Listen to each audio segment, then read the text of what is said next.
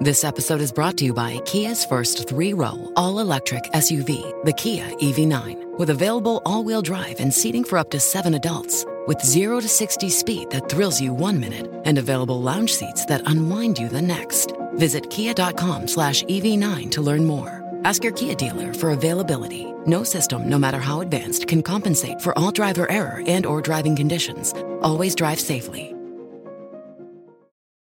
Bonjour à tous et à toutes. Aujourd'hui, je vous propose de découvrir ce que sont les forêts de laminaires. On trouve dans les mers et les océans du monde entier de véritables forêts sous-marines.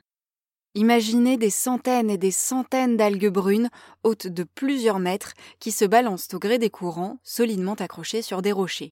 En Europe, ces forêts sous-marines sont principalement composées d'algues appelées laminaires. Elles ont une longue tige coiffée d'une lame qui ressemble à un assemblage de longues feuilles. Ces algues brunes ont besoin de roches pour s'accrocher et de lumière pour réaliser la photosynthèse nécessaire à leur survie. Au-delà de 30 à 40 mètres de profondeur, l'eau devient beaucoup trop sombre pour elles.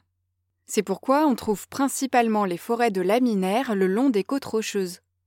Comme les forêts terrestres, les forêts d'algues absorbent du dioxyde de carbone et rejettent de l'oxygène. Mais la comparaison avec les arbres s'arrête là. Les laminaires n'ont pas de racines et sont accrochés aux rochers par des crampons. Les forêts de laminaires forment des écosystèmes très particuliers et très riches. Des éponges, des anémones de mer, d'autres espèces d'algues vivent sur et autour des crampons des laminaires, formant ainsi une sorte de sous-bois sous-marin. L'enchevêtrement de leurs tiges et de leurs lames sert d'abri et de lieu de reproduction à de très nombreux poissons et crustacés. Les laminaires servent également de repas aux oursins qui, s'ils sont trop nombreux, peuvent détruire des forêts entières. Les forêts de laminaires les plus étendues et les plus variées d'Europe se trouvent en Bretagne. Ainsi, 350 espèces différentes vivent dans la forêt de laminaires de l'archipel de Molène dans le Finistère. Les araignées de mer que vous avez pu déjà déguster ont sûrement passé une partie de leur vie dans une forêt de laminaires. Et aussi étonnant que cela puisse paraître, la mayonnaise qui les accompagnait contenait sûrement un peu de ces fameuses algues.